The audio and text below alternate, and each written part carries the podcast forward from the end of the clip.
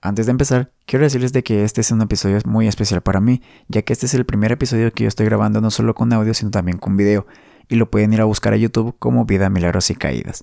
También le quería decir de que este episodio es especial porque es un episodio que tiene muchas cosas que contar esta persona.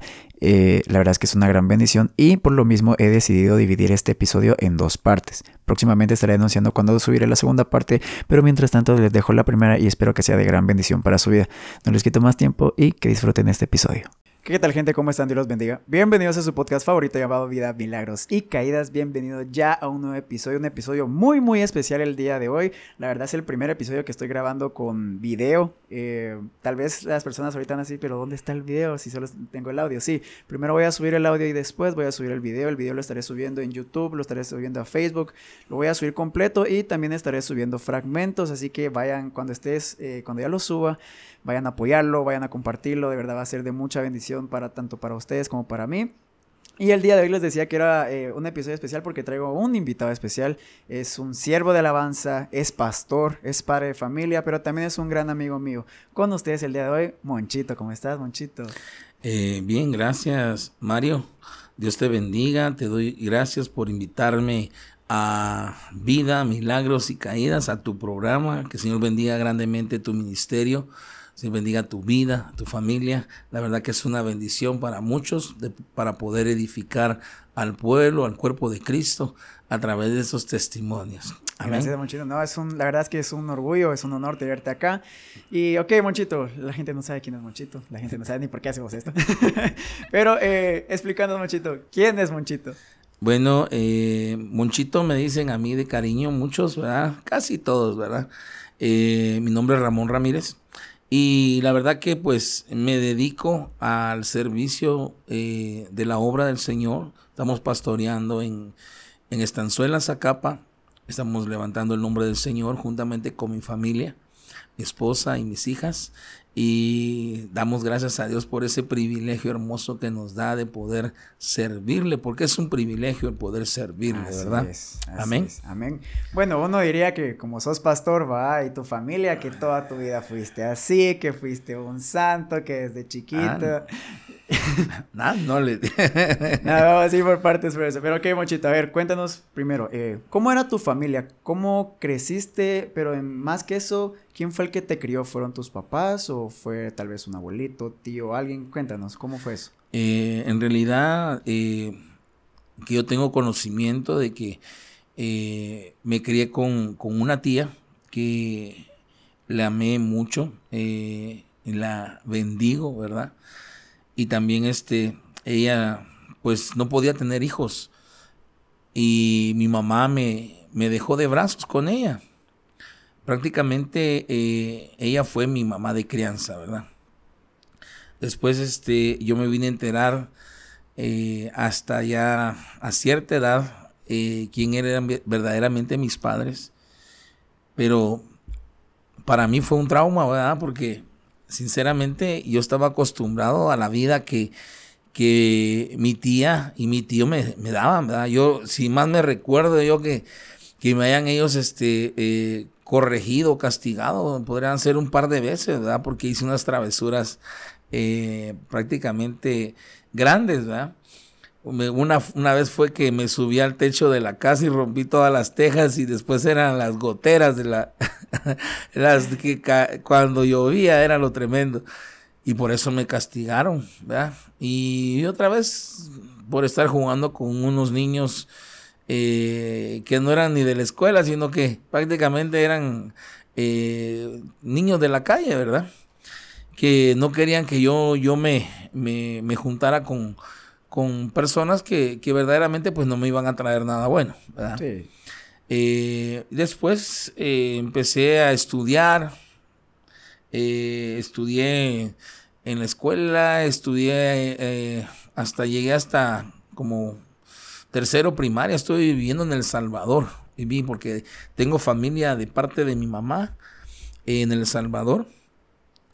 Y... O sea, ¿no creciste aquí en Guate? Eh, no, no, no, no crecí. Yo nací en Guatemala, pero me crié en El Salvador. Después me trajeron a El Salvador. Fue cuando mi mamá y mi papá regresaron a, de Estados Unidos. Me recuerdo que mi hermana tuvo un accidente Y, ese fue el motivo que, ella, eh, ellos regresaron, ¿verdad? A ver a mi hermana y, fue algo bien impactante para mí porque, eh, sinceramente, eh, cuando me dijeron, mira, ellos son tus papás, ¿verdad? O sea, yo sabía que mis padres eran mis tíos, ¿verdad? Pero no los mirabas como tíos, o sea, los mirabas como papás y que te hayan dicho que son tus padres, papás. Sí. Y fue algo impactante para mí porque tú tienes una imagen de niño, o sea, eh, y cuando ellos regresaron, pues eh, prácticamente mi papá estaba pasando por una situación en su vida que, muchas veces quizás este, muchos la, han pasado. También estaba pasando por el, por el alcoholismo, ¿verdad? ya después que, era sociable, pues se convirtió en una adicción, ¿verdad?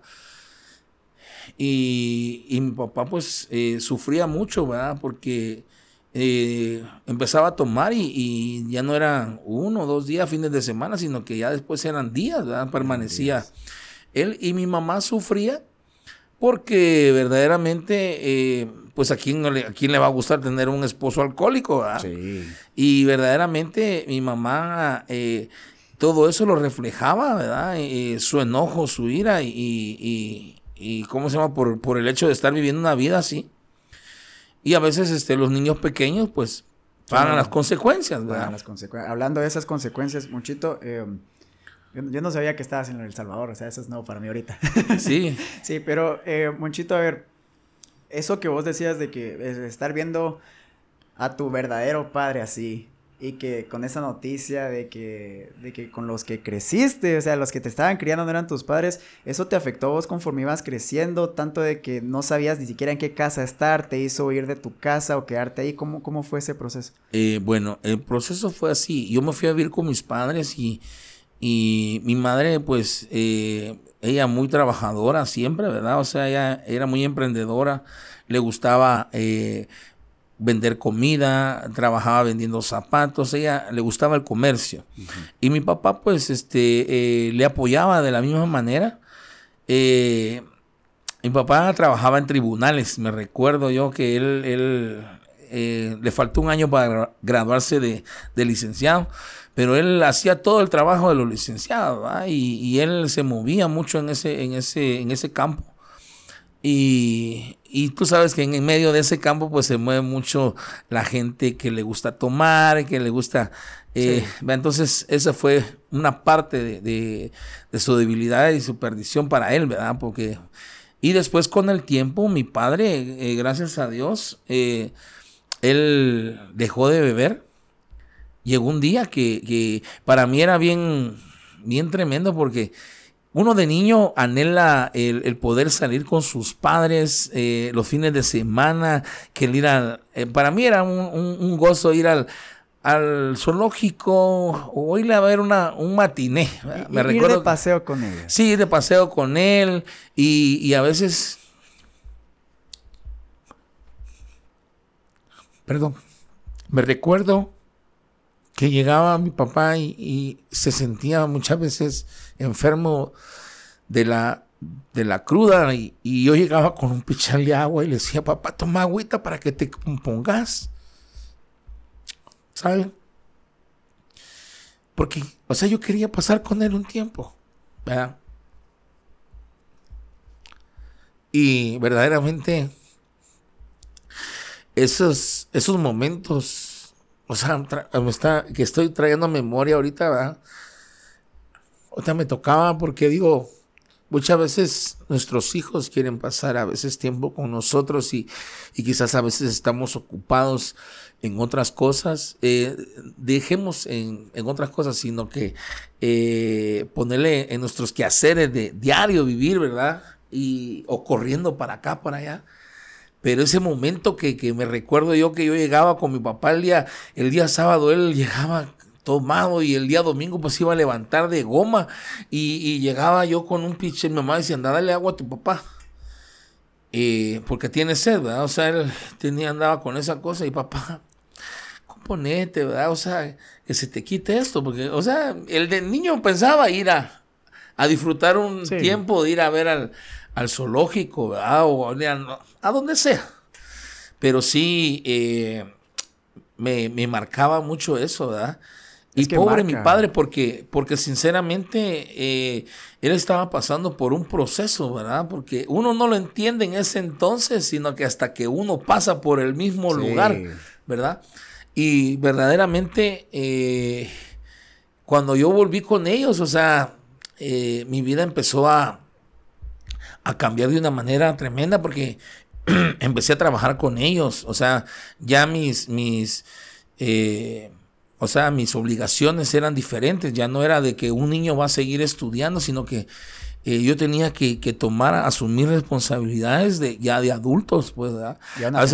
De un adulto, ¿verdad? A una, a una temprana edad que me tocaba ir a a comprar a la terminal o, me enviaban a pagar, me enviaban a cobrar, eh, porque mi mamá tenía mucha gente que, le debía y eran listas las que se hacían.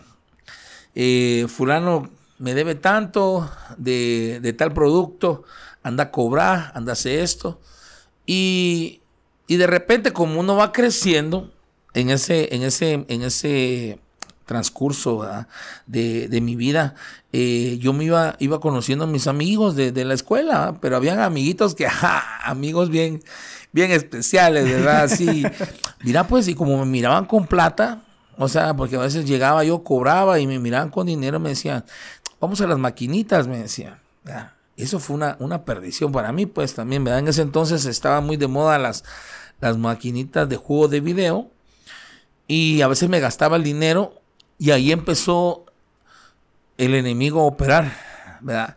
¿Por qué? Entonces, eh, como decía yo, mira, se me perdió el dinero, sí. o sea, y me gastaba el dinero, la mentira empezó a operar en mi vida, ¿verdad? Que decir que me robaron, se me cayó. Es que, pensé que no me dieron el dinero tal vez. No, olvídate, o sea, me, me, inventé unas de películas cada vez que me, que me iban a, a mandaban a cobrar, incluso una vez este eh, mi mamá me dijo, mira, andan de fulano de tal y decirle que te, que te dé que te pague.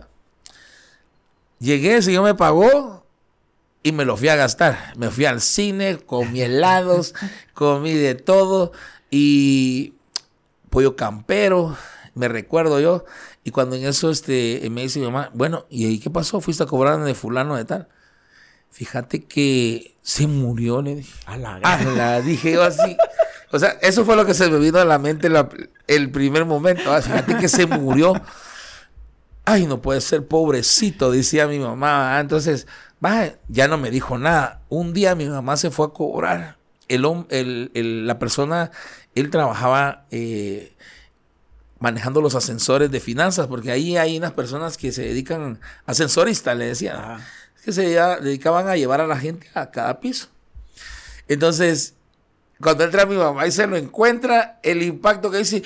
Señor bendito, y usted no estaba muerto, le dice.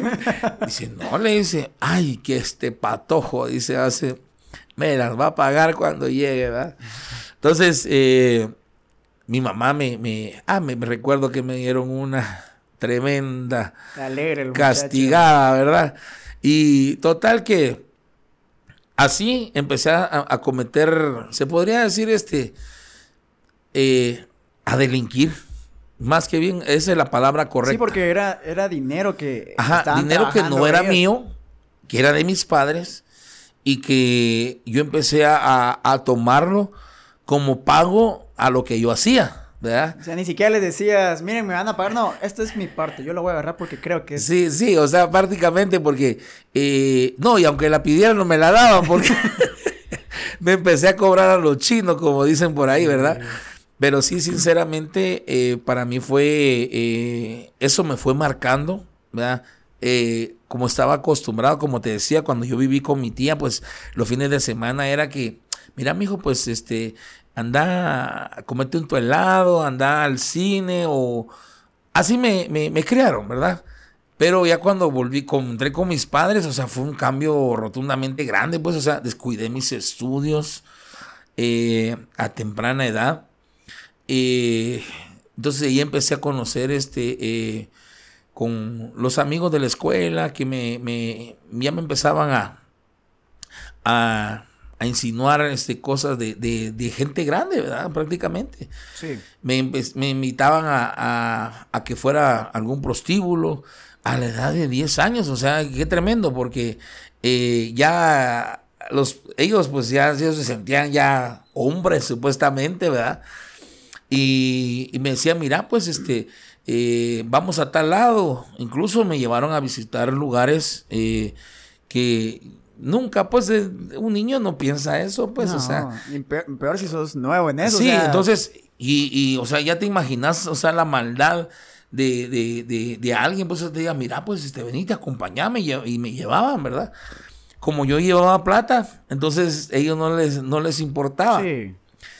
Y total así, llegó el momento que eh, una vez me mandaron a, hacer un cobro grande y esa vez eh, fue ya como para, para finales de, año. Y esa vez le dije yo eh, a mi mamá, para, tapar esa mentira, eh, nosotros vendíamos unos, unas magdalenas, o sea, son unos panes grandes para los que no conocen, amén, y traen eh, sus porciones.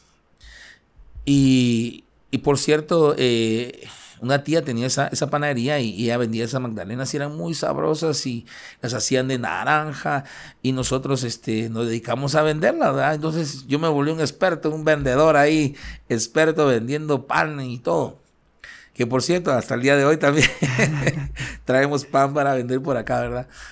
Eh, entonces, eh, me, decía mi, mi, mi mamá, mira, me dice este eh, ella me mandaba a vender y esa vez para tapar yo, ahí sí que ese, ese problema, le dije, fíjate que me encargaron 100 magdalenas, ¿verdad? O sea, un pedido de 100 magdalenas, wow, o sea, era, era, era plata, pues, era plata. O sea, nosotros la compramos a, a cierto precio y prácticamente le ganábamos eh, el, doble, ¿verdad? O sea, la, o sea, recuperaba una ganancia y le ganábamos, sacamos la ganancia. Eran buenas ventas. Eran buenas ventas, ¿verdad? Entonces, este, eh, me dice, bueno, pues démosle, ¿verdad? O sea, ¿y, ¿estás seguro? Sí, es que me encargaron y, y las que voy a vender aparte. No, hombre. Eso fue una, llevarlos a, meterlos a, una deuda grande, porque yo me puse a vender, me iba a vender a la entrada de, de del de aquí de la municipalidad, a la entrada de, Me compraban a veces al contado y a veces la mayoría de gente... por fiado, o sea, Sí, eh, eh, para fiado, Entonces la mayoría eran fiados, pero mucha gente sin escrúpulos llegaban, dame una, y, me daban los nombres y me daban la, el, número de oficina y todo, y a buscarlos y, no ah. existía. Ah. Entonces, eso fue tremendo. Mira, créeme lo que eh, llegar a ese, a ese punto, mis papás se enojaron mucho conmigo. Eh, pero así estaba de rebalsar la, gota del vaso con ellos, que, o sea, ya, ya mis pensamientos eran de, irme de casa, sí, porque eh, ya mi vida prácticamente me castigaban me castigaban por, en vez de, de, sentarse y preguntarme, mira, ¿qué está pasando contigo? ¿Qué, qué, podemos hacer para que te... No, sino que había una manera de corregir de mis padres que prácticamente era puro golpe, ¿verdad? Y eso yo no lo había recibido de pequeño. Y verdaderamente, pues, eso hizo que me motivara a irme de casa, ¿verdad? Porque me fui desde muy temprana edad. ¿A qué edad te fuiste? A la edad de 11 años. A la gran, me fugué de mi casa. Me fui para México. A México, nada que Sí, o sea, nada hacer. Yo me quería ir lejos. Mis pensamientos eran irme a Estados Unidos, o sea, o sea, mi mente, no sé, pues, o sea, eh, ¿en qué pensaba en ese momento? Porque, o sea, era tanta aquella, aquel aquella molestia, ¿verdad? De, de, de, de, solo recibir golpes y no, no, no. Es que venías de, creo que eso de, del cariño que te daban tus tíos al principio, desde chiquito. Sí. Creciste con eso y ya que conociste a tus verdaderos padres, y no solo eso, sino las acciones que vos tomaste y, y la relación se empezó a deteriorar con ellos. Se deterioró prácticamente, ¿verdad? Porque fíjate que había un punto muy, muy que yo miraba con mis hermanos, ¿verdad? Porque como yo era el menor, muchas veces dicen que todos, ay, el menor, el más El más consentido. No, yo no era el consentido. Aquí Fue lo contrario. aquí había otro, otro, otro tipo de consentidos. Habían, eh, me recuerdo en ese entonces, ¿verdad? Que uno lo mira así, ¿verdad? Porque yo tenía una hermana que, que verdaderamente ella cantaba, tocaba, estaba en el conservatorio. Y, y para mí qué alegre, ¿verdad? Porque eh, yo, la, yo la acompañaba a veces con mi papá. Íbamos, ella cantaba en, el- en la televisión. En ese entonces había un programa muy famoso que se llamaba Campiña. Ok. Y, y yo iba y me gustaba ir a, a- a los programas ¿verdad? y, estar este, eh, en vivo. Todo eso era muy, muy alegre. Sí, que, que era que no, sí. o sea, alegre. eh, unos programas así en vivo y- y salían cómicos, salían de todo, cantaba la gente. Y prácticamente, o sea, mi hermana era una, una, una mujer pues que tenía eh, un prodigio, ¿verdad? así que el. Señor le había dado talento, Sí. que el Señor le había dado de cantar y todo. Y entonces prácticamente el, el- el enfoque estaba en ella, ¿verdad? Y, y- y yo, como siendo pequeño, o sea, sí, yo eh, lo miraba así, ¿verdad? Pero eh, al pasar, al pasar de los años, o sea, yo entendí, o sea, verdaderamente que mis padres me amaban, o sea, que no era como uno, muchas veces uno, uno piensa, ¿verdad? Que, que Es que uno dice, mis papás me pegan, no me quieren. Ajá, y no como me quieren. Uno mira a sus hermanos que tal vez no los tratan igual, piensan de que uno es el que menos quieren. exactamente, Y ¿verdad? eso es, eso es tremendo para un niño, porque como vos decías, ¿verdad? yo creo que muchos de, de pequeños pensamos eso, me voy a ir de la casa porque no me quieren. no me quieren. Pero Ajá. vos sí tomaste esa Yo decisión. sí tomé esa y- determinación y me fui. O sea, fueron prácticamente, eh, yo me recuerdo que Guatemala eh, era un país este, eh, muy rico en naturaleza, o sea, habían selvas y todo. Cuando yo me fui, o sea, rumbo a México, ¡ah! yo miraba esas selvas, o sea, tremendo. paisajes hermosos. Paisajes hermosos. Y me fui, me recuerdo que en, en un, incluso a- a- eh, para poder irme, eh, me recuerdo que mi hermana me dijo, mira, me dijo, necesito que me vayas a lavar mi ropa. Nosotros vivíamos ahí en la zona 1, cerca de un, una, un lugar que se llamaba La Casa de los Tamales. Vivíamos pegado ahí. Y entre Avenida Elena y Primera Avenida, Quinta Calle, la calle del, del Palacio Nacional. Ok. Y este, me decía mi hermana, y había una, lavado, una lavandería en, el, en la entrada del periférico. Y me dijo, mira, me dijo, quiero que me hagas el favor de llevarme mi ropa, ¿verdad? Y, y, y me recuerdo que en ese entonces me dio cinco quetzales, pero cinco quetzales en, ese entonces era bastante era dinero. plata, ¿verdad? Sí. Entonces me fui con me fui con la ropa de ella. Mire, dice mi hermana que, que me ha- que le el favor de lavársela y que se la doble, que se la seque. Y, y ahí le va a venir a pagar ella. con esos cinco quetzales yo me fui. De ahí ya no volví a mi casa. Me fugué de mi casa. Y, y créeme lo que fue una, una osadía el, el- el irme a esa edad de poder este, eh, emprender un viaje eh, Largo, porque Largo, no largo. largo, cansado, y es que es, mira, yo, yo creo que uno cuando se va de viaje es que es que bonito porque uno va a conocer lugares y todo, pero es porque uno va de paseo. Pero el fugarse a una temprana, o sea, un niño, los riesgos que corrías de que alguien te podía secuestrar, te podría eh, explotar como trabajador y algo. Y primero, ¿a dónde llegaste a México y cómo hiciste para sobrevivir siendo tan Fí- pequeño? eh, fíjate que yo te quiero decir cómo es que eh, yo no sé, Dios, su gracia, su misericordia me guardó. Verdaderamente fue la mano del Señor que puso ángeles alrededor de mi vida para poder este sobrevivir en ese entonces porque conocí gente buena, puso ángeles, gente que me brindó su casa, me brindó su hogar y como ahí sí que la gracia de Dios estaba en mi vida, le, le- caí en gracia con la gente y me invitaban a, quedarme a vivir con ellos.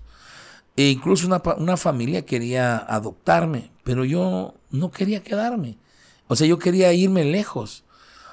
eh, llegó el momento que, llegué al Distrito Federal. Eh, en el Distrito Federal, este, conocí a unas personas que, que eran arquitectos y, ingenieros, tenían un, como un buffet de, ingenieros, así, algo así. Y ellos trabajaban haciendo planos eh, para mucha gente. Y ellos andaban tomando ese día y de repente llegaron con un gran carro, así. Eh, era un Cadillac, creo yo. Y se parquearon y se los cuido, le dije yo. Yo estaba en la zona rosa, ahí en, en, el distrito. Me recuerdo yo. Y me dijeron ellos, este, chamaco, ese chamaco, vaya, cuídanos el carro. Dice, le cuidamos, le cuidé el carro y después salieron algo tomados y le dije, ¿y ustedes se van a ir manejando así? Le dije, no, no se vayan así, le digo, porque pueden chocar. Y, entonces, como que les cae en gracia, ¿va? Y si tú sabes manejar, dice, llévanos. Así. Y yo agarré el carro y me fui con ellos. O sea, y yo era, o sea, estaba un güirito, pues, o sea, un, patojo, un chamaco. Y, o sea, de, de venir y me fui con ellos, no a su casa, se fueron a seguir tomando. Y como tenían chofer, entonces, o sea, ya a esa edad yo ya, había aprendido a manejar. Porque a veces agarraba el carro de mi papá, porque tenían una camioneta. Y a veces este, yo aprendí a meter velocidades. Y una vez la agarré y le di la vuelta a la, a, o sea, y la estacioné. O sea, fue algo que, me sirvió para ese, para ese entonces, ¿verdad? Entonces los, ellos sorprendidos conmigo, miraron mis niños y ellos tomando licor y tomando Coca-Cola. Va a tomar Coca-Cola. ¿Quieres otra coca? Me decían, oh, está bien, les decía yo. Total que eh, hubo tanto, tanta afinidad, así que ellos me invitaron a mí, ¿y dónde te quedas? No, que yo no soy de aquí, yo soy de, de Chiapas y que no sé qué. Y otra mentira, ¿verdad? Entonces, iba, iba, ahí sí que tejiendo se puede decir, un, montón de... me, estaban atando la mentira. Que hasta vos mismo te la creías. Sí, hasta yo mismo me las creía, ¿verdad? las tenías que creer para sí, para poder eh, escuchar que, fueran reales. Entonces ellos me la creían, me decían, bueno, este, ¿no quieres trabajar con nosotros? Y que no sé qué. Entonces me dieron ellos dónde vivir. Eh, bueno, yo me quedaba en la oficina y cuidaba la oficina, y, pero de ahí me empezó a entrar nostalgia, ¿verdad? por, mis padres. Pero porque ya venían las, fiestas eh, de fin de año.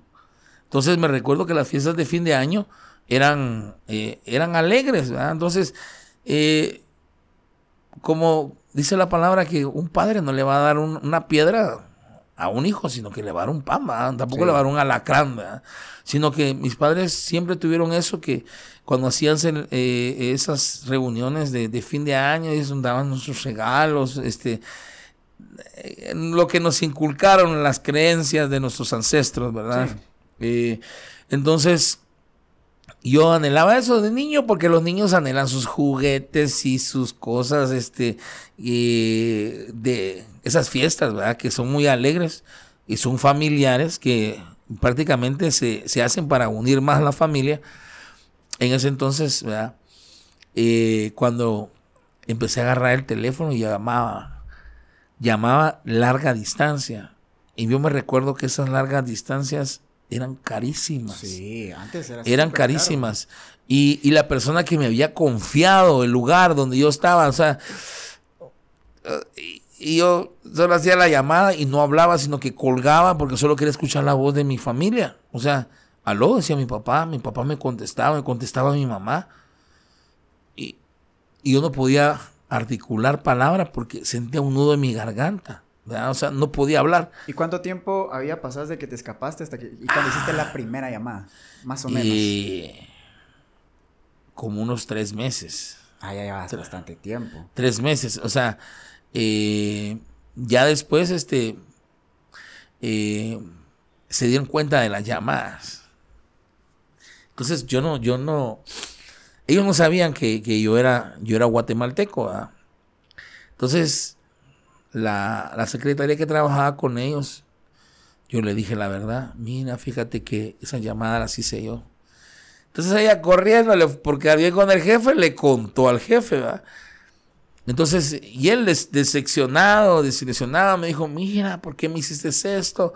Y le dije que quería, quería saber de mi familia. Entonces, ¿sabes qué? Te voy a dejar al autobús. Me compró un boleto y me dejó en el autobús y que me regresara con mi familia. Pero no te regresaste. No me regresé, no me regresé esa vez. Entonces, eh, tomé la, la, opción por irme a otro lado, irme de México. Me fui de México viajé a Acapulco. Ay, qué bonito lugar. ah, olvídate, cuando yo miré a Acapulco, o sea, para mí fue eh, em, algo, o sea, yo no conocía el mar.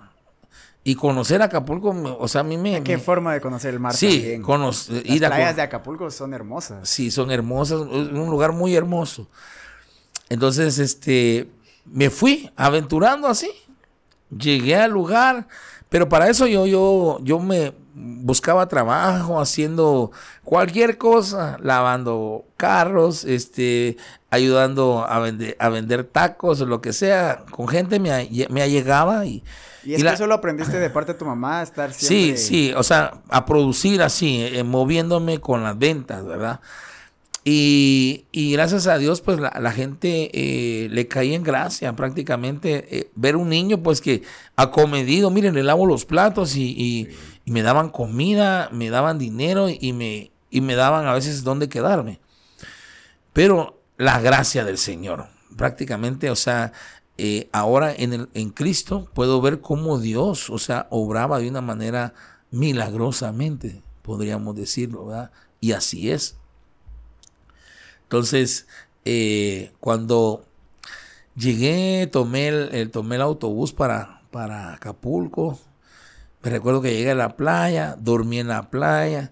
De repente me quedé sin dinero. Entonces tenía que empezar a ver cómo generaba. Eh, conocí a unos pescadores.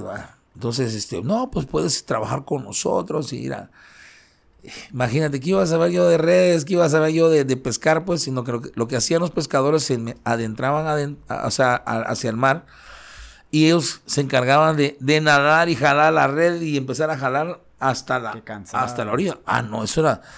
Y, yo no sabía nadar. O sea, yo, santo de la gloria, Realmente estás ahí o sobrevivo o me gana todas las cosas y, y bueno, deja de eso. Entonces, ya la gente que vive ahí, pues ya está acostumbrada a entrar al mar y a salir. Y, y, la sal, pues, y a mí me empezó a, afectar, porque mi, o sea, yo era eh, mi piel frágil, no estaba acostumbrada a, esas grandes asoleadas y todo. Y en eso yo estaba, yo estaba sentado y, se acercó una señora, se estacionó. Un ángel, el señor que me mandó ahí, ahí sí que yo me le quedo viendo y le digo yo, mire, usted sabe manejar, le digo yo. Y me dice, sí. ¿Por qué? Me dice. O sea, le cayó gracia a ella. No, por nada, le dije yo. Y me dice, este, ¿y tú de, de dónde eres? Ah, le dije yo, yo soy del, del DF, le dije. Ah, otra mentira, Señor bendito, dije yo. Eh, eh, me dice ella, pero ¿y tus papás? Ah, es que Allá, allá, anda, los ando buscando, le dije yo. Eh, me dice, pero mira, ¿qué estás haciendo aquí? Eh, pues aquí trabajando con los pescadores. Pero mira, me dice que hay mucho marihuano, me dice, que hay mucho drogadicto, hay que no sé qué. Eh, peligroso, me dice, porque ahí sí que Dios la puso en ese momento. Y me dijo, mira, me dice, yo tengo un centro de rehabilitación para minusválidos y nosotros trabajamos con ellos. ¿Por qué no te vienes con nosotros? Eh, yo te doy albergue, te doy comida y ropa, me dice. Y te vienes con nosotros. Está bueno y me fui con ellos. Y dos veces lo pensaste. Sí, me fui. Y, total que estuve viviendo con ellos como tres años. En ese lugar eh, yo tuve la oportunidad de poder eh, convivir con gente que no podía caminar, gente minusválida que sufría de, de del, de la polio, que le daba esa enfermedad que sus, piernas eran delgadas y, no podían eh, detenerse por sí mismos, necesitaban aparatos para poder eh, caminar. y créeme, lo que para mí fue algo eh, entrar en el mundo de ellos porque ellos como que se cierran. Porque por la vida que están llevando. Por la vida que están llevando. Que tienen físicamente hablando. Y por sus circunstancias físicas, ¿verdad? Pero mira, o sea, Dios puso gracia, me, me, o sea, pude adentrarme, compartir, convivir con ellos. O sea, así pudiste, eh, ¿cómo se llama? Encajar en ese lugar. Encajar en el mundo de ellos, ¿verdad? Y incluso este, eh, habían músicos, habían una estudiantina, que casi eh, la mayoría de ellos era, eran minusválidos. Eh, unos tocaban este, eh, mandolina, guitarra, acordeón, contrabajo. aprendiste ahí, Entonces me dijeron, había maracas, panderos y, y me decía a mí, ¿te gusta la música? Sí. Y me dice, ¿quieres aprender? Sí. Ah, bueno, me dijo, me dijo la señora, la, la encargada, la directora de ahí. Aquí está la, ¿qué te gusta? El acordeón, le dije yo. Aquí está el acordeón, aprende, me dijo. Pero no me dijo, te, voy, te van a enseñar nada, no, sino que yo empecé a, a, dar al puro oído. O sea, eso creo que más que todo fue un, regalo de Dios que, que el Señor me, me, permitió para poder este, eh, refugiarme. Puede ser un refugio para mí, la música. porque de la vida que estabas llevando a llevar a un centro de rehabilitación y donde estabas aprendiendo. Supongo que no fue el único instrumento que aprendiste ahí. Ah, no, ahí empecé eh, mandolina, eh, toqué contrabajo también eh, y la guitarra. Compré mi guitarra, mi primera guitarra. Para mí fue no sé, eh, yo me recordaba mucho de las de que mi papá le gustaba cantar y eh, le gustaba ver. Yo me recuerdo, nos sentábamos a, ver películas antiguas de, Pedro Infante, películas mexicanas, que a mí me, me, gustaba porque, o sea, las miraba con ellos. Sí. Esos eran los momentos alegres, felices que yo compartía con ellos viendo una película. Eh, y esas películas quedaron marcadas en mi corazón. Eh, y me recuerdo que eh, mi papá le gustaba mucho la música de trío. Y había una, una canción que le cantaba mucho a mi mamá y se llamaba La Gloria eres tú. Mi papá amaba a mi mamá. E incluso ellos cumplieron más de 50 años de casados. Eh, y, créeme lo que, que cuando yo escuchaba eh, eh, cuando escuchaba esa, esa, melodía, o sea, me traía recuerdo a mi padre, Entonces empecé a buscar y, compraba cancioneros y, yo me las aprendía. Entonces así fue como empecé a aprender a tocar música de, de, artistas de José José, Camilo Sesto, toda esa música, música de tríos, música de grupos. y aparte de eso, eh, fue algo que me ayudó para sobrevivir, ¿verdad? Porque yo me iba, me iba a la, costa, a la, costera, le dicen allá, en, la costera Miguel Alemán se llama, y eh, a los restaurantes, afuera de los restaurantes, ponía, ponía a cantar. Y, y, y, la gente, pues, o sea, miraba un, joven, ¿verdad? Cantando música del ayer, pues, o sea, música antigua. Y la gente, pues, o sea, daban propinas, ¿verdad? Americanos y gente que venía de todos lados, de todo el mundo, porque es un, es un puerto muy, muy concurrido de, sí, es un área muy, eh, internacional, se podría decir, ¿verdad? Y, y total que empecé a, ahí empecé a tocar eh, después se, hizo un grupo musical y empecé a tocar con, con, con este, con los mismos muchachos de, de Minusválidos, Y, tocábamos música eh, para, para, la, para recaudar fondos para el, para el albergue. Pero hubo algo, algo, algo precioso que, que a mí me, me tocaba mucho, era porque tocábamos en la iglesia, nos, nos contrataban para ir a, se podría decir, a un servicio eh, de 15 años eh, un, en, en, la iglesia católica. Porque ahí aprendí, sí. ¿verdad? Entonces yo tocaba ahí con ellos, perdón, y, las alabanzas, se podría decir que eran, eran, eran coros, alabanzas, eh, las que tocábamos, que a mí me, me llenaba mi alma, o sea, cantaba al Señor. Desde ahí empecé a alabar a Dios. O sea, me refugiaba ahí. Era un refugio para mí. O sea, mi alma tenía sed. O sea, eh, el, el, tener este, ¿cómo se llama? El poder sentirme amado, el poder sentirme eh, resguardado. Y yo encontraba ese refugio en Él. Sí, es que es lo que Él da cuando tú alabas a Dios, o sea, tú, sientes la cobertura del Señor. Porque hay algo muy precioso que dice que Él manda callar a sus ángeles. Cuando tú le alabas al Señor, cuando tú tienes, cuando tú oras a Dios, porque la alabanza que tú tienes no la tiene, no la tienen los ángeles. Hay una, una alabanza de gratitud en el corazón del hombre. Cuando tú alabas y adoras y bendices el nombre del Señor, eh, suceden ahí sí que eh, se, se, siente el poder de Dios, se mueve la misericordia, el amor, todo te rodea. cambia el ambiente totalmente, la forma en que uno mira las cosas. Y había esa porción que Dios había puesto en mí, o sea, desde ahí, cuando yo lo buscaba, yo buscaba las, había unas, este, eh, coritos que me, encantaban, o yo, yo, yo me sentía feliz. Entonces ahí tocaba el acordeón, tocaba la guitarra y, pues llegó el momento que, empecé a entrar a la, pubertad, o sea, a, la adolescencia. ¿Cuánto tiempo viviste, o sea, estando en ese lugar? Ese lugar viví como tres, tres cuatro años, fíjate. Tres, cuatro años. Sí, ya después, o sea, eh, empecé a, tocar con, con grupos que me invitaban o sea, ya no era solo como, sino alguien miraba que tocabas bien y es como, eh, este está chavito, vamos a jalarlo. sí, vamos a jalarlo y llevémoslo. Y, entonces miraba que, que, ya pues tocaba música instrumental, eh, porque se daba mucho que a veces este eh, los que tocaban teclado, tecladistas, que tocaban mucha música instrumental así, los contrataban, los jalaban, ¿verdad?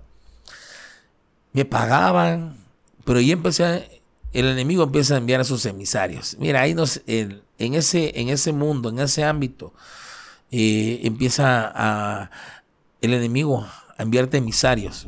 Llegó una persona que, que, era guitarrista, muy buen guitarrista, pero era drogadicto, o sea, fumaba marihuana.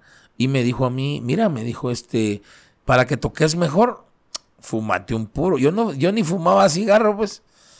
O sea, sí tomaba, me daban que una cervecita, que me daban esto y lo otro. Pero eh, llegó el, me recuerdo que tenía escondido, sacó un gran bulto así de, de, hierba. Fúmate uno, me dice, vas a ver cómo vas a tocar. Me dice, ay Dios, ¿para qué fue la primera vez? Para mí fue algo, yo me, bueno, me dio risa, me, total, me, me descontrolé tocaba y, no, yo ni cuenta me di de lo que hacía. Pero después se convirtió eso en una, adicción. ¿Por qué? Porque quería sentirme alegre, porque eh, ahí se, se, encuentra eh, el momento que quizás este, has estado pasando por situaciones difíciles y quizás este, la falta de alegría, la falta de, de... No, y es que tenés, o sea, no te estoy diciendo que es justificable, pero también es entendible de que te escapaste de tu casa a muy temprana edad. Sí. Eh, estuviste trabajando en varios lugares para sobrevivir. Terminaste en Acapulco, te adoptaron y aprendiste cosas nuevas, pero a pesar de que has vivido muchas cosas tal vez alegres, no era lo mismo que estar, como vos decías, con tus papás. Sí. Era, un... Eh, esos momentos de, de, felicidad que vos anhelabas volver a tener. Ah. Y, y, después de ese proceso que estabas viviendo, ¿cómo, ¿cómo fue entonces de que ¿Trataste de parar eso o, seguiste pues, aumentando con esas cosas malas? Quiero, quiero contarte que, que esto me llevó a adentrarme más, ¿verdad? Ya que empecé a, consumir, o sea, ya mi adicción ya, ya se convirtió, ya era casi de todos los días. Eh, empecé a conocer gente, personas que me decían, mira, me decía, este, si quieres ganarte un buen dinero, eh, ¿por qué no me... Te voy a enseñar cómo traerla y yo te voy a pagar. Entonces, y yo y, seguía en la música y seguía en eso. Entonces, pero después que había me salí del centro de rehabilitación, eso me llevó a salirme del centro, porque ya no podía estar eh, haciendo eso y viviendo en ese lugar, ¿verdad? Sí, tienes que escoger una de las dos. Ajá, tenía que escoger, salí, entonces me salí y bendigo mucho la vida de las personas que me ayudaron porque fue Dios quien puso a esas personas, ¿verdad? O sea, eh, fueron como parte de mi familia, se podría decir, porque yo conviví, compartí con ellos tiempo, eh, lágrimas, este, eh, muchos, momentos, muchos momentos alegres de, mi, de mi juventud, ¿verdad? fueron tres, tres años y medio, casi cuatro años que viví, compartí con ellos, o sea, es, es algo muy, fue algo muy especial para mí. Entonces después que empecé a conocer personas que que me, me invitaron a, a, a, meterme en eso. Eh, chica, me recuerdo yo que la persona que, que me dijo, mira, este, tráeme un kilo, después otro, después otro. Total que se, fue, se volvió una cantidad. Exagerada, porque exagerada. no eran, gramos, eran kilos. Sí, sí, eran kilos, o sea, eh, bajar de la sierra de Atoyac. O sea, tenía que pasar eh, retenes de soldados y, y eso era peligroso, o sea, pero había algo que me, que me llamaba a hacerlo, o sea, como un tipo de adrenalina que vivía en ese momento, un tipo de aventura, sí, porque en ese de riesgo. De, llevar todo eso, aquí, en qué momento me agarran, y si no me agarraron, soy bien pilas. Sí, no, no, ¿qué pilas? Es la gracia y la misericordia de Dios que estuvo guardándome, sinceramente.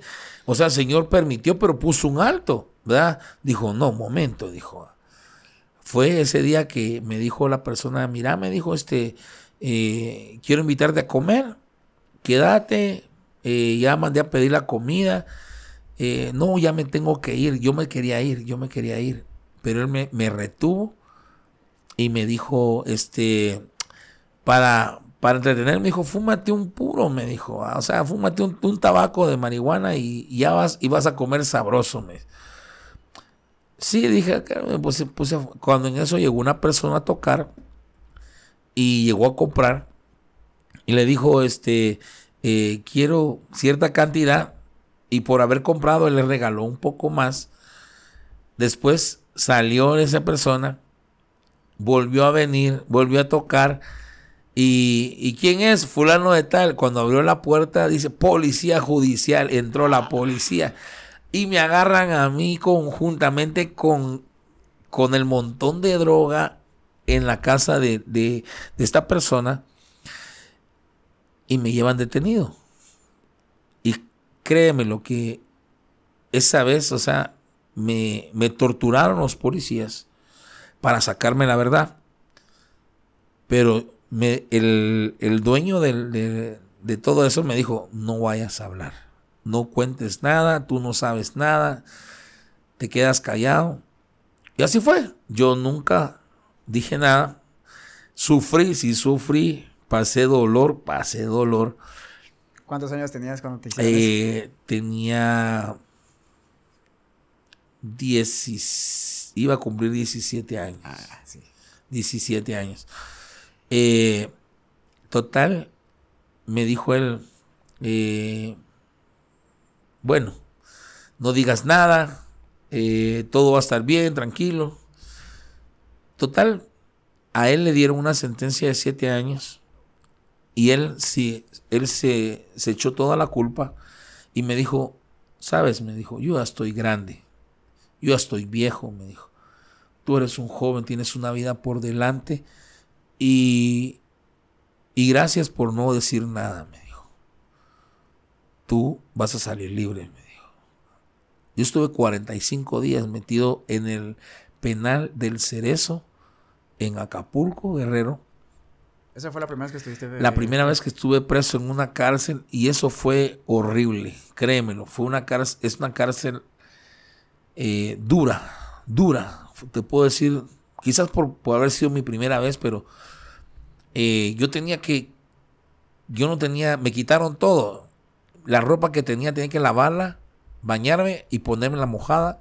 Se secaba en mi, en mi cuerpo porque no podía andar sin ropa, no podía andar eh, porque, o sea, ahí hay gente, asesinos, violadores y de todo. Sí, y yo siendo un niño. Y yo siendo un, o sea, prácticamente el Señor guardó mi vida en ese lugar y puso aún en medio del, del, del, de la, se puede decir, de lo peor, o sea, el Señor enviando gente que me guardaba, o sea, aquí no te va a pasar nada, tranquilo. Aquí, tranquilo, no te va a pasar nada. Total, llegó el momento que me, eh, me deportaron. Ah, sí, te perdón, o sea, no, no Sí, eh, lo que pasó fue que yo dije yo que no era, que no era de, que tenías que dar tus datos. Tenía que dar mis datos. Y mire, yo soy de otro país. ah, bueno. Entonces, en ese momento eh, hicieron la eh, hablaron a migración. Migración me recogió y me deportó. Entonces ahí fue que yo regresé a Guatemala. Ya a los 17 años, o sea, yo prácticamente era un... Eh, mi mente, o sea, tuviera la de un niño. O sea, yo pensaba, ¿y si regreso con mis papás me van a pegar? O sea, ese era mi pensamiento. O sea, decía yo, no, no me voy a acabar el castigo que me van a dar, ¿verdad? Porque me fui de la casa y yo no pensaba que podía haberles pasado algo. Si, si, no pensé que se hubieran enfermado por, por, por no estar, por haberme ido de casa. O sea, yo no pensé las consecuencias de lo que el daño que podía haber causado a mis padres por haberme ido. Sino que lo hice por impulso, es que eh, por impulso. Eras, un niño, no, o sea, que era que no, un niño no piensa en las consecuencias que uno hace en esos momentos. Y verdaderamente cuando regresé eh, a la frontera, en la frontera dije, eh, yo soy de guatemalteco y por favor, me hicieron cantar el himno y entonces, bah, pase pues, ya no me, me detuvieron ni nada, sino que me dieron libre. Y yo andaba vestido como que si era un pordiosero, así, porque la ropa que, durante 40 días eh, me la, lavaba, me la ponía, la lavaba, me la ponía, o sea, se desgastó la ropa y venía con unos zapatos rotos y me acerqué a un lugar donde había una persona que estaba preparando sus instrumentos para tocar. Y me recuerdo muy bien, eh, era un señor muy reconocido en ese entonces, se llama Pin Natareno. Eh, un tecladista, el señor famoso aquí en Guatemala, en aquel entonces. Y me dijo, este, ¿qué tal joven? Me dice, mire, le digo, este, ¿Y qué? ¿No, van a, eh, no va a tocar? Es que me, falta un músico, me dijo. Ah, le dije, eh, ¿qué le falta? Ah, un bajista no va a venir, me dice, me va a tocar. Pero yo puedo tocar bajo, le dije yo. Ah. Y me dice, ¿de verdad? Sí, le conté mi, lo que me había pasado. Entonces me dijo, mira, pues toca aquí, me atrás de la bocina. Me dijo, atrás de la bocina yo... tocando. que no estaba ni para la ocasión ni nada. Sí, o sea, como yo no estaba vestido para como estaba vestido todo, entonces toca aquí. Y sacó el, sacamos el, trabajo, o sea, prácticamente, y el señor contento me pagó y llamó a, a, unos, este, a sus músicos, y ahí me recuerdo de la palabra de de la parábola del hijo pródigo, vengan y tráiganle vestido y cálcenlo y, y pónganle un anillo, ¿verdad? Y ahí sí que eh, así pasó en mi vida, ya hágame favor, pónganles, denle calzado, denle ropa y dónde dormir. Y él va a estar con nosotros unos días aquí tocando, va a sacar unas fiestas y, y todo, ¿verdad? Y así fue. Entonces yo junté, junté plata y ya pude venirme para, para la capital. Eh, y yo estaba con aquel temor, papás, o sea, que me lo voy a encontrar. y... con, los recuerdos que tenías de cómo te agarraban. Entonces, o sea, yo estaba con eso. Total, eh, regresé, me recuerdo. Que antes de llegar a la casa me pasé a desayunar pollo campero, porque ese era. En aquel entonces que cuando salió pollo campero era algo algo especial ese pollito, pero ha cambiado mucho. Entonces yo llegué y, fui a desayunar, a comer y contento. Dijo, voy a ir a mi casa. Desayuné y todo y agarré valor y, y me fui caminando. Llegué a la casa y toqué la puerta. Y digo yo, este, de repente me salió una señora, y está mi mamá, ¿va? ando buscando a mi mamá y a mi papá. Y se me quedan viendo y me dice, ¿y usted quién es? no, es que aquí vive mi mamá y mi papá. Y me dice el, el, señor, va, me dice, mire, me dice, nosotros tenemos cinco años de vivir aquí, me dice. Ah, yo sentí un dolor en mi corazón. No, es que ellos viven aquí. No, me dice, nosotros tenemos cinco años de vivir aquí. Y me dice, este, eh, ¿por qué no le preguntan a los, a los de la par? Me dice. Y yo conocía a los de la par porque eh, ellos tenían un negocio que vendían tamales. O sea, se llamaba la Casa de los Tamales. Y era un, negocio bien conocido, mucha gente lo conoció. Entonces yo llegué y llegué con, el hijo del dueño, don Otto se llamaba el señor, el, dueño de él. Y me dice, eh, le digo, mira, le digo, disculpa, le digo, fíjate que ando buscando a mis papás. Eh, ¿Tú quién eres? Me dice. Ah, yo, hombre, yo soy Monchito, le voy a decir. No, hombre, Monchito, mira, me dice. Todo el mundo te buscó, me dice. Te buscó la guardia, te buscó el ejército, te buscó la policía, te buscaron todo. Hasta el presidente te buscó, creo yo, me dice. ¿Y tú no apareciste? Sí, dijo, me fui para México. Le dije, ah, me huí a México. Entonces, este, me dice, mira, tu papá se fueron para Estados Unidos. Ah, eso fue algo, un golpe duro para mí, porque, o sea, el haber tomado el valor de llegar y luego decir que no están, o sea, las fuerzas para poder llegar a donde ellos y, y, y llegar a pedirles perdón, ¿verdad? Entonces me dice, este, ¿por qué no vas con tu tía? Me dice, ¿tú tienes una tía allá en tal lado? Sí, le dije, entonces me fui a buscar a mi tía. Cuando llego con mi tía, me recuerdo yo que cuando estaba pequeño yo la miraba así, hola tía. Cuando llegué, o sea, yo la miraba, hola tía. o sea, había crecido. Y me dice, este, mi hijo, me dice, tú tienes aquí tu casa, tú puedes estudiar, puedes trabajar, aquí este, no, tenga, no te preocupes de nada, aquí tú tienes todo gracias, ¿verdad? Entonces me quedé ahí. Y me dice, mira, tus papás están en Estados Unidos y esto y lo otro. Y yo creo que mi tía no, no, no aguantó las ganas de contarle, ¿verdad? Porque me dijo ya, yo pensé que te habías muerto, me dice, que te habían mm. matado, me dice. Porque en ese tiempo era el tiempo de la guerrilla, al parecer. Era un tiempo, oscuro para Guatemala. Sí, fue un tiempo muy, muy duro para Guatemala. Entonces, eh, a veces este, se llevaban a los jóvenes, ¿verdad? y y a veces desaparecían, ¿verdad? Entonces, este, me dijo, eh, llamó a mis papás esa vez. O sea, yo no sabía. Me dice, mira, si te quieren hablar. Es tu papá, me dice. Y yo con aquello, así que... Agarrar ese valor para ah. hablar con él. ¿Aló? Eh, hola, papá. Eh, mira, este, yo quiero pedirte perdón. Hijo, olvídate de todo. Borrón y cuenta nueva, me dijo. O sea, mis padres, o sea, estaban en otra, o sea, ellos anhelaban verme, anhelaban tenerme. Y muchas veces pasa lo mismo en la vida espiritual. A veces nuestro Padre Celestial anhela tenernos, anhela eh, que nosotros lleguemos con Él pero por lo que hemos hecho, por lo que hemos sido, a veces no nos acercamos, ¿verdad? Porque decimos, esto me separa de Él, esto no me deja acercarme, no me deja tener comunión, pero cuando llegué y me dice mi papá, mi hijo, yo te perdono, todo, olvídate todo, borrón y cuenta nueva, ¿te querés venir?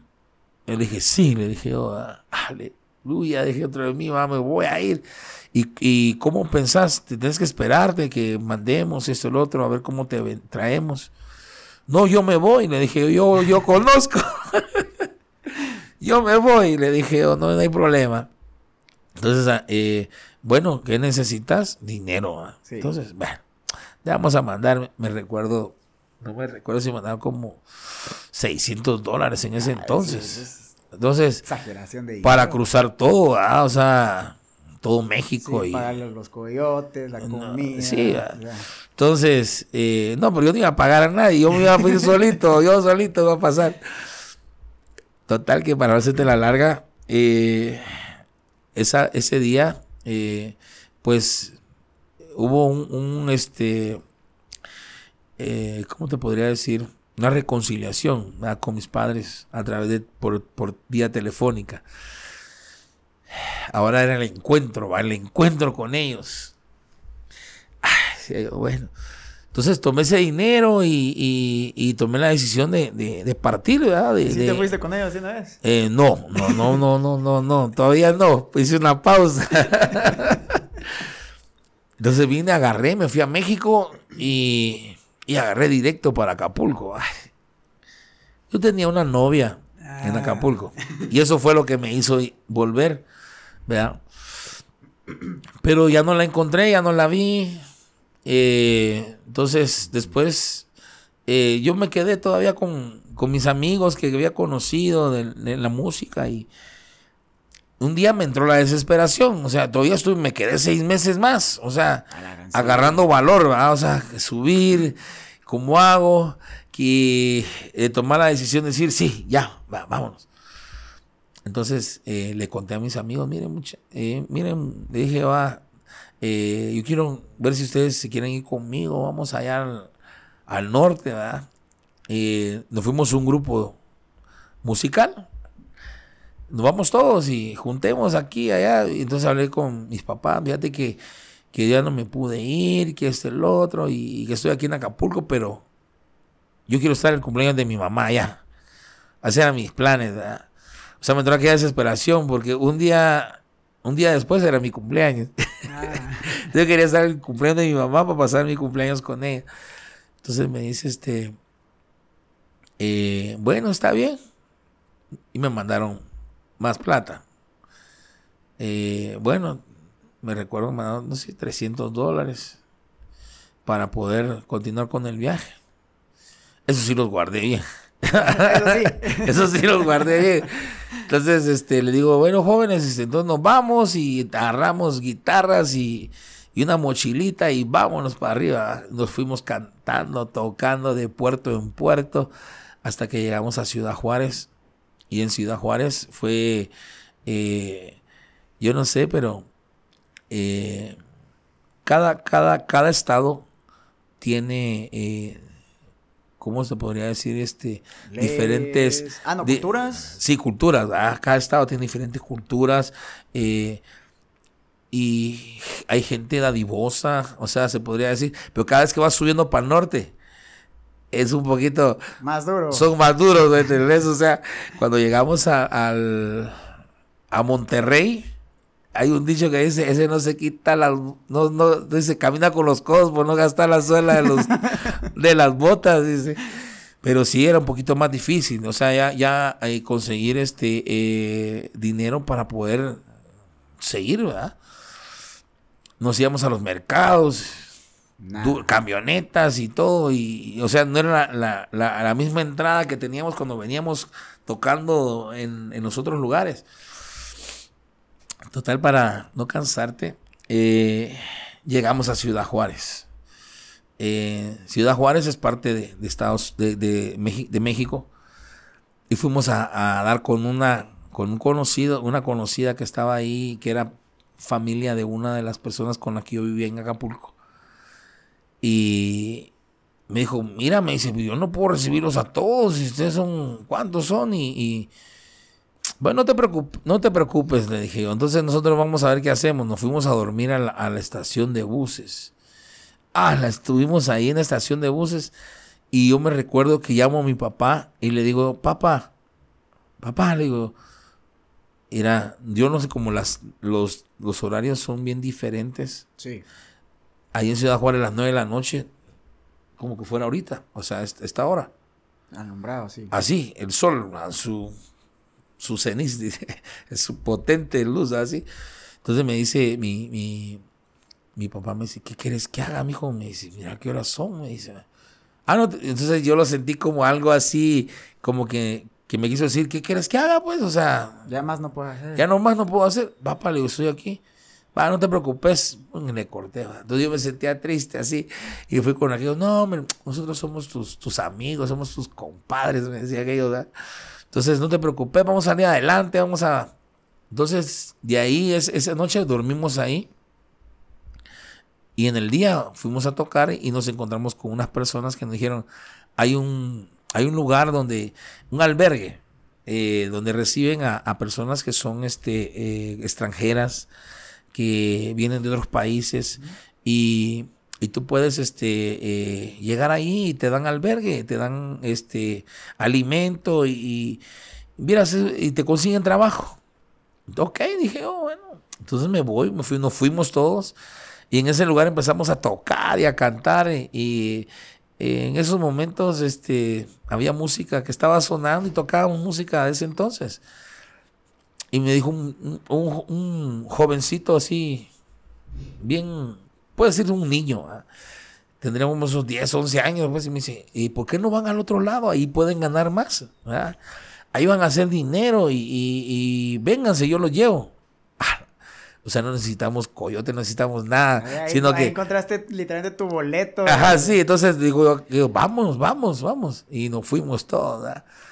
Entonces dice, dice el, niño, dice, ¿sabes qué? Tú vete en una balsa, traes para pagar una balsa. Me dice, sí, le dije yo, ah, tú llévate las guitarras y nosotros vamos a pasar por otro lado. Ellos se pasaron debajo del puente. O sea, ellos pasaron. Como un pasamanos. Solo que, pero ahí sí era vida o muerte. Sí, caías abajo y, y olvídate, ¿verdad? Entonces yo crucé el, el río en balsa. Bueno, gracias, dije yo así. no me tocó bien suave. Ya llegamos al límite al, de la frontera, a la línea transversal. Eh, ahí tenemos que esperar. Llegaron ellos. Eh, a las nueve en punto hay un, hay un cambio de, de, turno, de guardia. Eh, en ese momento, cuando daban las nueve en punto, sonaba un, ¿Una alarma? Un silbato así. Entonces em, era el, el tiempo de, cambio para los policías y ahí la gente aprovechaba para poder cruzar al otro lado e ir a trabajar. Y no era uno el que se pasaba. No, eran cientos de ah. gentes. Entonces, y nosotros con las guitarras, iba a correr y cruzamos trenes y cruzamos, olvídate, hasta que nos adentramos a una colonia. Eh, parece que, que era una colonia militar. Y de ahí ya, ya, allá no, ya no había problema. Eh, entonces el, joven que nos llevaba, nos llevó a, un, a un lugar que se llamaba, era una iglesia, era una iglesia, era una misión. Ahí todo el que llegaba le daban de comer, pero para poder recibir tus alimentos tenías que escuchar el mensaje de la palabra. Tienes que recibir, o Tienes que recibir palabra y después te daban tu alimento y te daban una bolsita con tus, tus sándwiches, tus juguitos. Y ese, ese momento que, llegamos ahí eh, fue muy... Eh, marcó mi vida. ¿Por qué? Eh, el pastor después que dio el mensaje y todo, hizo un llamado y dijo, ¿quién quiere entregarle su vida a Cristo para que lo ayude a llegar a donde va? Créeme lo que fui yo el único que salté. Dije, yo, yo dije, y sabes, eh, me di cuenta que muchas veces nosotros no buscamos a Dios porque yo quiero servirle, yo quiero seguirte, Señor, yo quiero... No, llegamos por un interés. Y el interés mío era poder llegar con mis padres, o sea, entonces esa fue como un trueque, ¿verdad? O sea, yo, yo, yo, yo voy a aceptar, pero yo quiero llegar, ¿verdad? Tú me ayudas y yo... Ajá, sí, yo, te recibo, pero yo creo que me ayudes a llegar, ¿verdad? Entonces, pero ¿sabes? esa vez yo hice mi, mi, confesión, o sea, confesé al Señor como mi Señor y Salvador, pero yo quedé sellado. Hmm. O sea, eh, esa vez, o sea, le entregué mi vida a Cristo, pero no sabía la magnitud y el poder que tenía el haber confesado al Señor como mi Señor y Salvador. Y me recuerdo que el pastor vino y nos bendijo y nos regaló Biblias. Bueno, me regaló Biblia a mí, a otro le regalaron Nuevos Testamentos. Pero a vos sí una Biblia. Sí, a mí sí me regaló la Biblia. Así me dijo, ah, una Biblia. Dije que bueno. Y, y después que terminó, nos regalaron unas bolsitas de comida para su camino, jóvenes, y que Dios los bendiga. Y... Tiempo, solo antes. ¿Vos querías llegar a tu destino? ¿Dónde estaban tus papás? Porque Estados Unidos es inmenso, es... Sí, sí, o sea, yo sabía que mis padres estaban en, en Washington, D.C. Ah, sí, es que Washington casi, es, casi cerca de Canadá. Sí, ajá. Entonces vengo y, y me dice, me dice mi, mi, mis amigos, bueno, regresémonos, va, vámonos para el, para el albergue. No, le dije yo, yo no me regreso, yo sigo para adelante. ¿Se quieren venir conmigo o se quieren regresar? No, pues este, pero, ¿para qué se van a regresar si ya cruzaron? Si eso es lo que más cuesta, el, haber cruzado, el ya estar aquí, recapacite, le digo yo, ah, pues démosle, me dice, ay, empezamos a caminar. Y empezamos, agarramos la línea del tren y empezamos a caminar para, para el norte, ¿verdad? De repente empezamos a cruzar.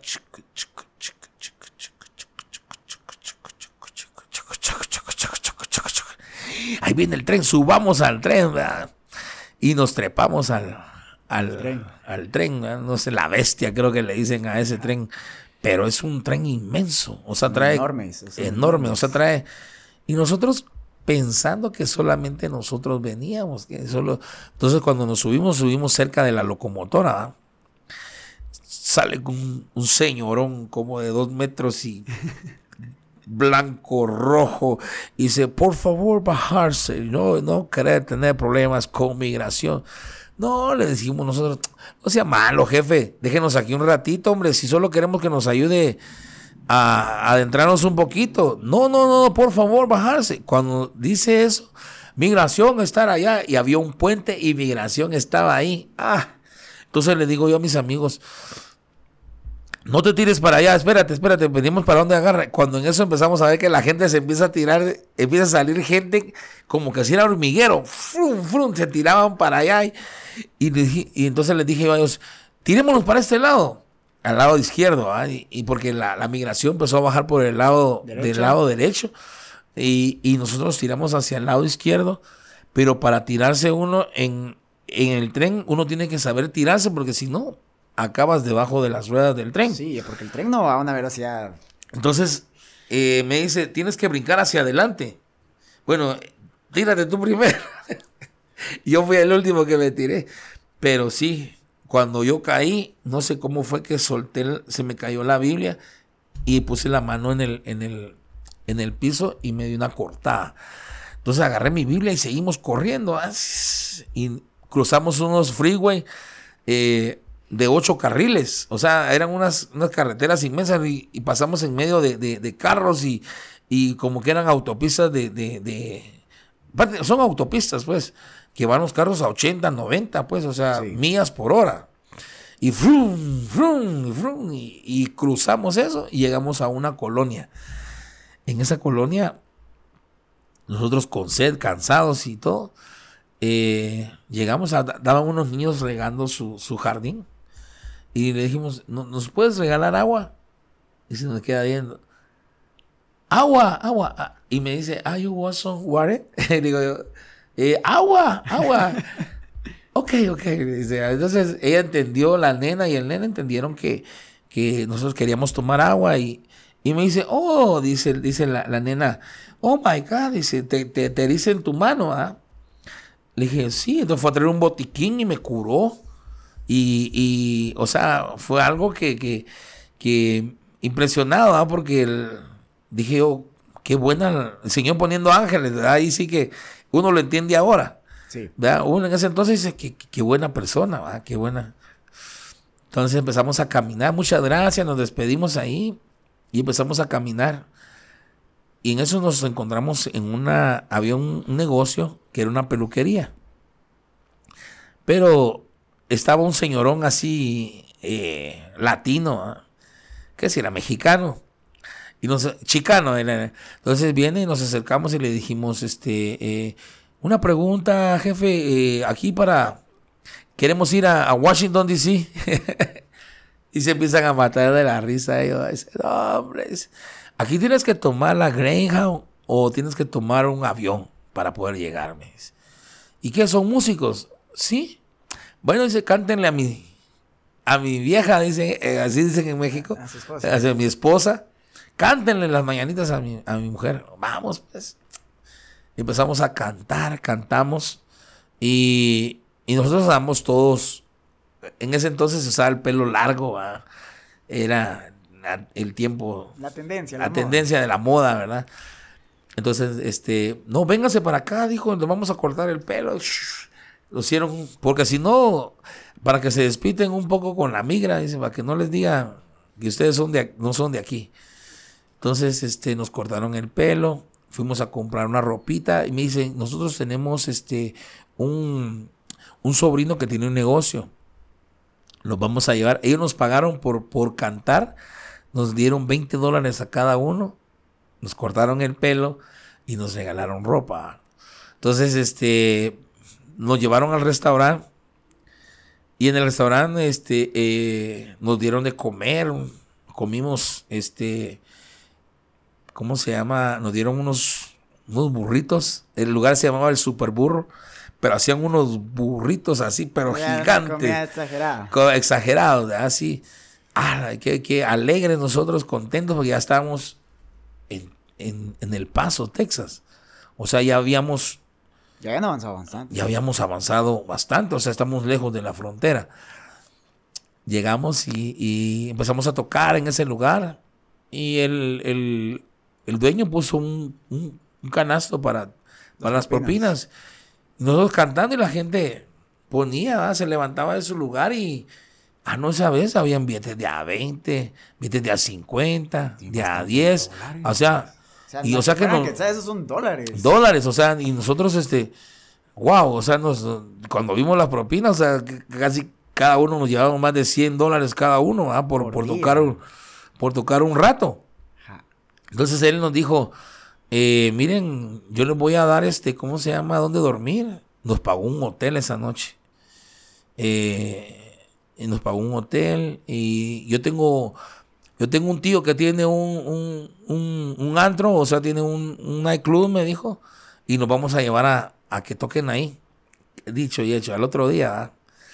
terminamos de, poner en el día, tocábamos unas tres horas. Ratos, ¿va? nos daba de comer y ganábamos y nos llevaron después en la noche a ese lugar.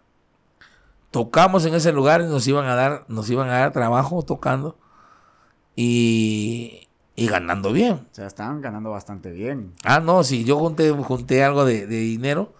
Más lo que tenías ahí ahorrado. Sí, no, pero ese ya me lo venía gastando porque ah. venía yo solito cubriendo mis gastos, ¿va? con aquellos, lo que veníamos haciendo en, las tocadas, Total, para no ser tan larga, eh, me dice, eh, mira, me dice, ¿y tu hermano? Yo sé, le conté que tenía familia, que quería irme, quería viajar para, para Washington. Entonces me dijo, ¿por qué no le llamas a tu hermano? Llámale, dile que tú estás conmigo aquí y que, que vamos a ver cómo hacemos para hacerte llegar allá.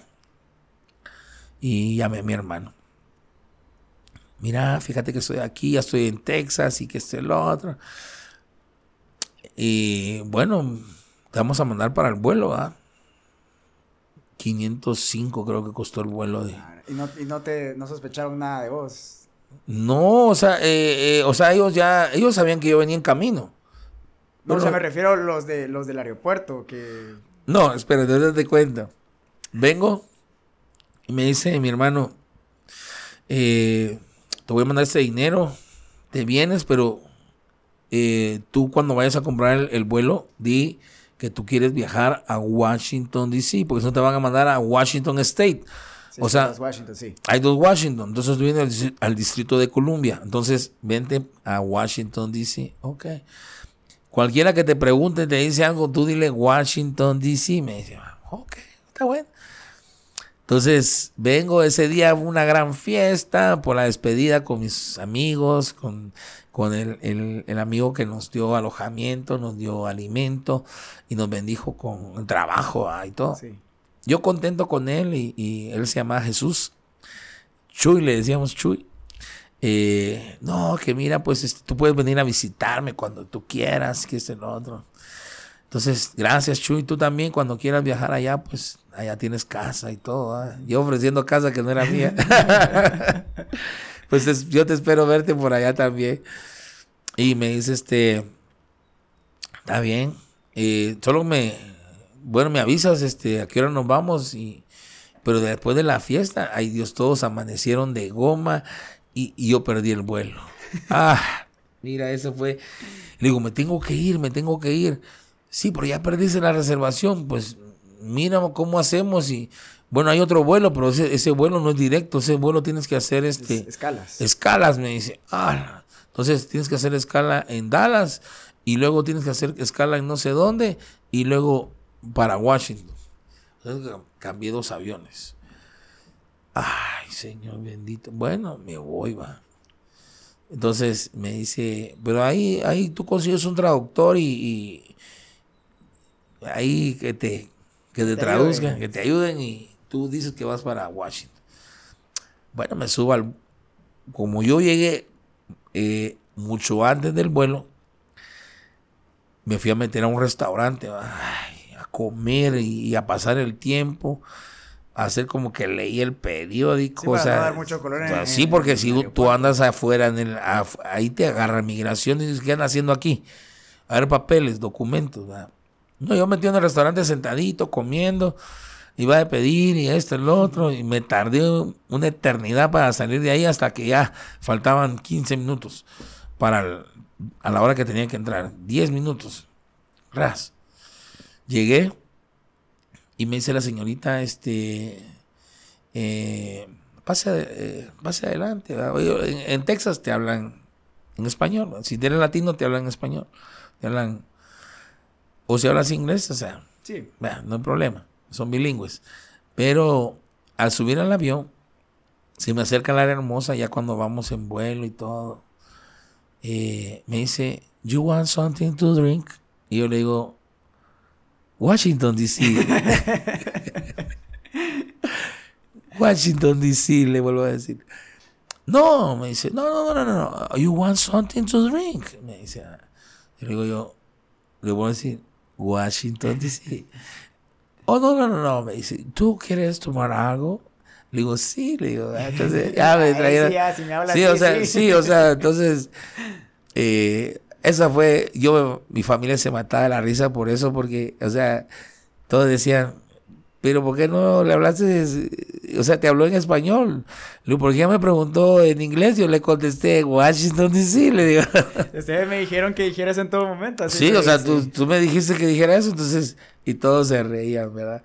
Total que llegué a Washington, el encuentro con mis padres, ¿verdad? Ya, qué cosa, yo. ¿Ya tenías 17 ahí? Ya tenía 17 años, sí. Entonces, dije, oh, Señor, dije, o sea, eh, dentro de mí había aquella cosa, eh, encuentros de emociones y de cosas, de recuerdos y de todo, ¿verdad?